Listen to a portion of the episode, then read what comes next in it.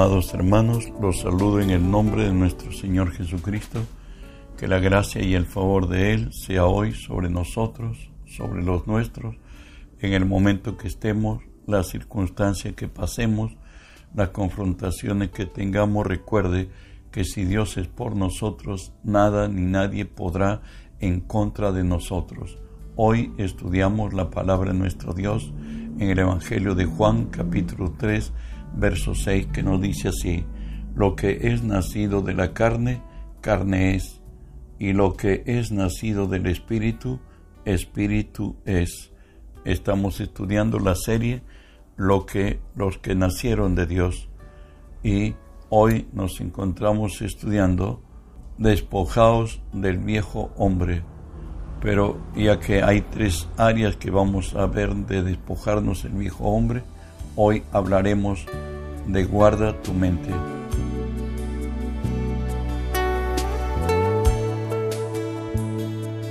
Efesios 4:22 nos dice así, en cuanto a la pasada manera de vivir, despojaos del viejo hombre que está viciado conforme a deseos engañosos.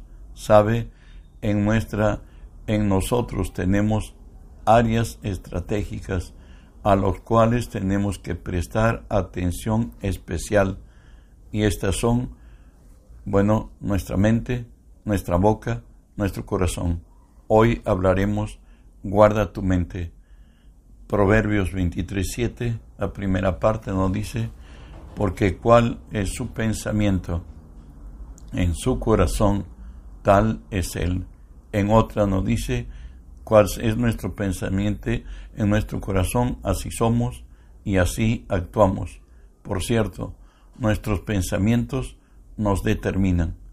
Hay fuentes que nos proveen pensamientos. El uno diríamos, el hombre ha sido dotado para pensar, cualidad que le ha llevado a descubrir los elementos, las leyes, las fuerzas de la naturaleza y las ha encausado a su servicio condición que le facilita y proyecta a nuestra existencia sobre la Tierra y el universo que nos rodea. Pero sin embargo, recuerde que el hombre desconoce su futuro y de ahí que hoy decisiones que tomamos mañana son causa de dolor y quebranto, como nos lo dice Proverbios 14:12. Hay caminos que al hombre le parece derecho, pero su fin es camino de muerte, mayormente diríamos en su conducta moral.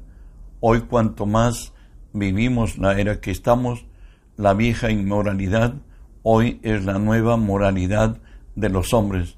Cada quien entra en su propio desenfreno y terminamos en situaciones extremas que el mundo moralmente cada día se degrada más.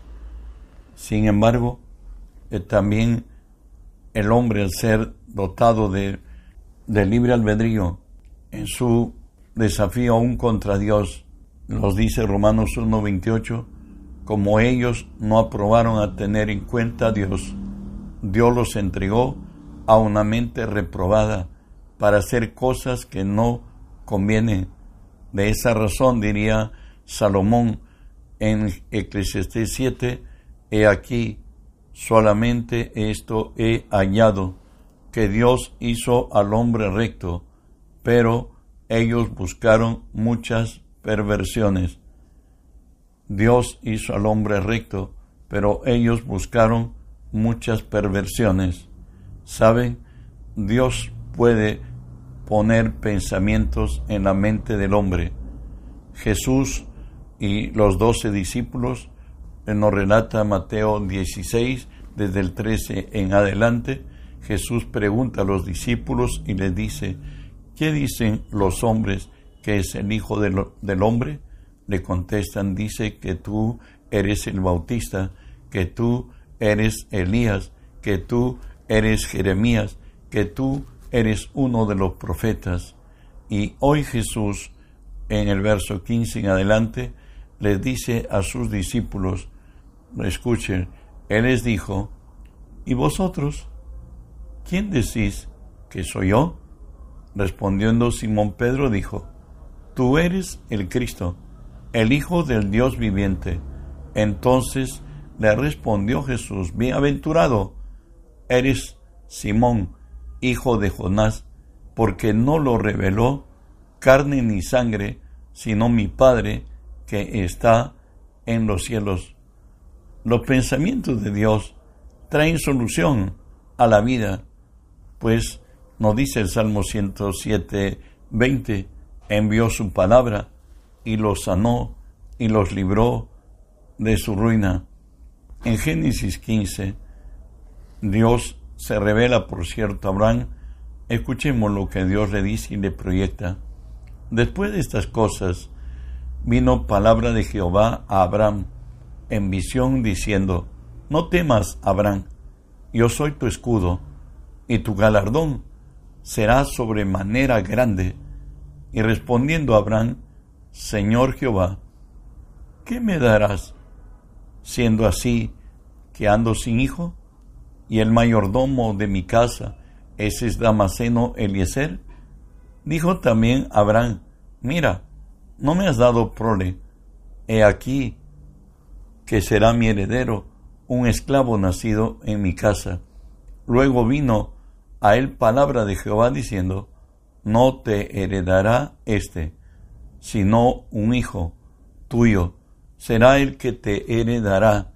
Y le llevó fuera y le dijo, mira ahora los cielos y cuenta las estrellas, si las puedes contar. Y él le dijo, así será tu descendencia. Y creyó a, y a Jehová y le fue contado por justicia. En Hechos 27 tiene una experiencia Pablo con Dios cuando Dios le habla. No dice así, Hechos 27, 21 al 25. Entonces Pablo, como hacía ya mucho que no comíamos, puesto en pie en medio de ellos, dijo, habría sido, por cierto, conveniente oh varones, haberme oído y no zarpar de Creta, tan solo para recibir este perjuicio y pérdida. Pero ahora os exhorto a tener buen ánimo, pues no habrá ninguna pérdida de vida entre nosotros, sino solamente de la nave, porque esta noche ha estado conmigo el ángel de Dios, de quien soy y a quién le sirvo, diciendo Pablo, no temas, es necesario que comparezcas ante César, y he aquí, Dios te ha concedido todos los que navegan contigo. Por tanto, oh varones, tened buen ánimo, porque yo confío en Dios que será así como me lo ha dicho. ¿Sabe qué? Dios es nuestro soporte. En Isaías 65, ¿qué puedo decir? Reprocha a su pueblo y le dice así, fui buscado por los que no preguntaban por mí, fui hallado por los que no me buscaban. Dije a gente que me invocaba mi nombre, heme aquí, heme aquí. Extendí mis manos todo el día a un pueblo rebelde el cual anda por camino no bueno, en pos de sus pensamientos. Dios dice que su contentamiento son los hijos de los hombres. Él puso al hombre sobre esta tierra para que sobre esta tierra sea hecha la voluntad de Él, como lo es en los cielos, aquí en la tierra. Por tanto, quienes entendieron como David este caminar con el Señor de la mano de Dios, guiados por, por el Espíritu de Dios, David pudo decirnos en el Salmo 63, 1 y 2, Dios, Dios mío eres tú, de madrugada te buscaré, mi alma tiene sed de ti, mi carne te anhela en tierra seca y árida, donde no hay aguas para ver tu poder y tu gloria, así como te he mirado en el santuario. David estaba sediento de Dios, estaba hambriento de Dios. Él sabía que su socorro viene de lo alto, del Dios de las luces, en el cual no hay mudanza, no hay sombra de variación. De ahí que el Salmo 63 continúa diciéndonos el verso 7 y 8, porque ha sido mi socorro, y así en la sombra de tus alas me regocijaré. Está mi alma pegada a ti, tu diestra me ha sostenido. Está mi alma pegada a ti, tu diestra me ha sostenido. En otra le está diciendo, Señor, en ti me apoyo, mis pensamientos, mi voluntad, mis razones. Tú eres quien toma determinación por mí. De ahí que debemos a David, por gracia de Dios, escrita en su libro, en la Biblia de Dios, que nos dice el Salmo 62.1, en Dios solamente está acallada mi alma, de Él viene mi salvación. Iría en lo original, solo por Dios mi alma espera, del viene mi salvación. Es bueno esperar en silencio, nos dice la salvación de Dios. El Salmo 46, 10 nos dice, Estad quietos, mejor dicho, estad callados, y conoced que yo soy Dios. Seré exaltado entre las naciones, enaltecido seré en la tierra. El error de, la iglesia es que hemos entendido que orar, sí lo sabemos que es un diálogo, pero al final lo hemos convertido en un monólogo. No esperamos que Dios hable. De ahí que nos dice Lamentaciones 3:26, bueno es esperar en silencio la salvación de Jehová. El Señor nos diría en la palabra, el que hizo la boca, ¿cómo no podrá hablar? El Señor trae pensamientos de paz, pensamientos que nos ayudan a levantarnos, pues está escrito, envió su palabra, lo sanó y los libró de su ruina. Tan solamente una palabra del Señor bastará para salvarnos. Para ello, tenemos que hacer de la oración un estilo de vida y orar hasta escuchar, no solamente para hablar nosotros, sino para oír a Dios. Debe que Satanás pone pensamientos en el hombre. Segunda, Tesalonicenses 2.4 nos dice, el cual se opone y se levanta contra todo lo que se llama Dios o es objeto de culto, tanto que se sienta en el templo de Dios como Dios, haciéndose pasar por Dios. Satanás se infiltra en nuestros pensamientos y va a buscar bajo lo lógico y razonable que nosotros nos apartemos de los dichos de Dios y actuemos bajo la presión de las circunstancias de la vida. Recuerden lo que nos dice Jesús acerca de él en Juan 10:10, la primera parte. El ladrón no viene sino para hurtar, y matar y destruir. Jesús le dijo a los hebreos, a los israelitas, en Juan 8:44, vosotros sois de vuestro padre el diablo, y los deseos de vuestro padre queréis hacer.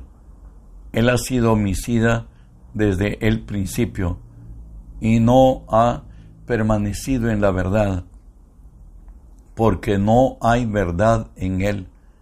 Cuando habla mentira, de lo suyo habla, porque es mentiroso y padre de mentira. Recuerde que el hombre fue creado para creerle a Dios. El hombre fue creado para que la voluntad de Dios se haga aquí en la tierra.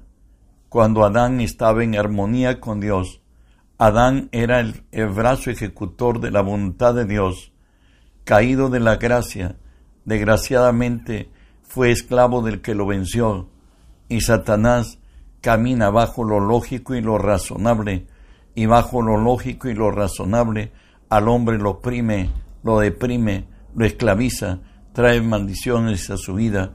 Por eso es que Él busca de que la palabra de Dios no se cumple en nuestra vida. Él imperceptiblemente tiene acceso a nuestra mente y siembra pensamientos de iniquidad. Nunca Él está en la verdad, siempre está en contra de Dios y en contra nuestra, como lo dice Isaías 59.5, el modus operantis del enemigo. Dice así, incuban huevos de áspides y tejen telas de arañas. El que comiere de sus huevos morirá, y si los apretaren, saldrán víboras. ¿Qué quiere decir esto? Satanás tiene acceso imperceptible a nuestra mente. Ahí pone sus pensamientos, que Isaías lo dice, que son los huevos del áspid, y tejen telas de arañas, nos dice. Luego nos dice el que conviene de los huevos, el que acepta como verdad lo que ha venido a su mente, bueno, morirá. Y si los aprietas, saldrán víboras. Estará meditando en la desgracia, en la desventura, porque él solamente viene a robar, matar y destruir.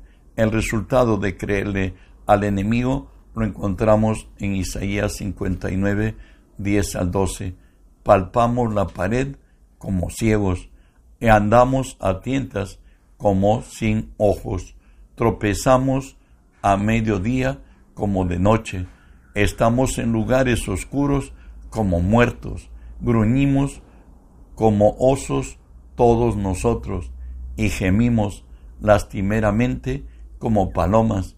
Esperamos justicia y no la hay, salvación y se alejó de nosotros, porque nuestras rebeliones se han multiplicado delante de ti y nuestros pecados han atestiguado contra nosotros, porque con nosotros están nuestras iniquidades y conocemos nuestros pecados. Recuerde que iniquidad es todo aquello que se levanta contra los pensamientos de Dios, todo que se rebelan contra la verdad eterna. Lo que pasó con Eva es que Satanás le llevó a concentrarse en lo que sus ojos veían en el fruto del árbol de la ciencia del bien y del mal. Y no dice así Génesis 3, verso 6, y vio la mujer que el árbol era bueno para comer, que era codiciable a los ojos y árbol que era agradable a los ojos y árbol codiciable para alcanzar la sabiduría, y tomó de su fruto y comió, y dio también a su marido, el cual comió así como ella. Cada día y cada instante hay una batalla en nuestra mente. Hay dos realidades, la carne y el espíritu, que identifican a dos reinos que están batallando por tener el dominio, el control sobre nosotros. Y es el hombre que tiene su voluntad y a través de la voluntad que Dios nos ha dado, el hombre permite que sea glorificado Dios o que el enemigo traiga maldición en nuestras vidas. Como lo dice Gálatas 5:17, porque el deseo de la carne es contra el espíritu y el del espíritu es contra la carne y estos se oponen entre sí para que no hagáis lo que, lo que quisierais. Está lo razonable y lo lógico. Para alcanzar el objetivo, Satanás asigna demonios para persuadir, esto es, en inducir, convencer a una persona en creer o hacer algo. También lo usa para oprimir demonios. Estos ejercen presiones eh, a, alguien o algo sobre una cosa, Él va a oprimir y va a buscar de que aceptes como verdad lo que realmente para en relación a Dios y la palabra es contrario y buscan destruir, buscan aniquilar, exterminar. ¿Saben? El Señor nos dice que el enemigo tiene acceso también a nuestra mente, así como Dios lo, lo tuvo con Pedro cuando preguntó Jesús, ¿qué dicen y qué dicen ustedes que es el Hijo del Hombre? Pedro dijo, tú eres el Cristo, el Hijo del Dios viviente. Y Jesús le dice, bienaventurado tú, Simón, hijo de Jonás, porque no te lo reveló ni carne ni sangre, sino mi Padre que está en los cielos. No dice en, Mateo mismo 16, del 22 al 23, que Jesús los había prohibido, que no hablen de, de que Él es el Cristo. Y hoy Pedro, cuando Cristo anuncia que es necesario que el Hijo del Hombre sea entregado a los gentiles y sea muerto, no dice así Mateo 16, 22, 23. Entonces Pedro, tomando la parte, comenzó a reconvenirle, diciéndole, Señor, ten compasión de ti, en ninguna manera te acontezca. Pero él volviéndose dijo a Pedro, Quítate delante de mí, Satanás, me eres tropiezo, porque no pones la mira en las cosas de arriba, sino las de los hombres. Eso es lo que acontece cuando le creemos al diablo, siempre bajo lo razonable y lo lógico, como nos dice Isaías, incuban huevos de áspides y tejen telas de arañas. El que comiere de sus huevos morirá, y si los apretaren saldrán serpientes. En Primera de Crónicas 21.1 nos dice así acerca de una experiencia que le costó a David mucho, nos dice así, pero Satanás se levantó contra Israel e incitó a David que hiciese censo en Israel. Finalmente, aun cuando el general le decía a David que no lo hiciera, David lo hizo. ¿Por qué? ¿Qué quiere decir incitar? Es inducir, empujar, provocar, tentar, seducir. Y nos dice 1 Crónicas 21, 11 al 13, y viendo y viniendo Gada David le dijo, Así ha dicho, así ha dicho Jehová, escoge para ti o tres años de hambre, o tres meses de ser derrotado delante de tus enemigos con la espada de tus adversarios, o tres días la espada de Jehová, esto es, la peste en la tierra, y el ángel de Jehová haga destrucción en todos los términos de Israel. Mira pues, ¿qué responderé al que me ha enviado? Entonces David dijo, Agad, estoy en gran angustia, ruego que yo caiga en la mano de Jehová, porque sus misericordias son muchas en extremo, pero no caiga en manos de los hombres. Y nos dice finalmente, así Jehová envió una peste en Israel y murieron setenta mil hombres, que resulta que dejarse llevar por el consejo del enemigo trae destrucción y muerte como a David y a Israel, el pueblo de Dios. Que Dios nos enseñe a caminar en el Espíritu, nos enseñe a vivir eh, guiados por el poder de Dios y que nuestra mente sea inclinada a oír la voz de Dios y no la de nuestro enemigo. Que las bendiciones de Dios nos alcancen, reenviemos el mensaje, que otros conozcan acerca de Dios. Bendiciones.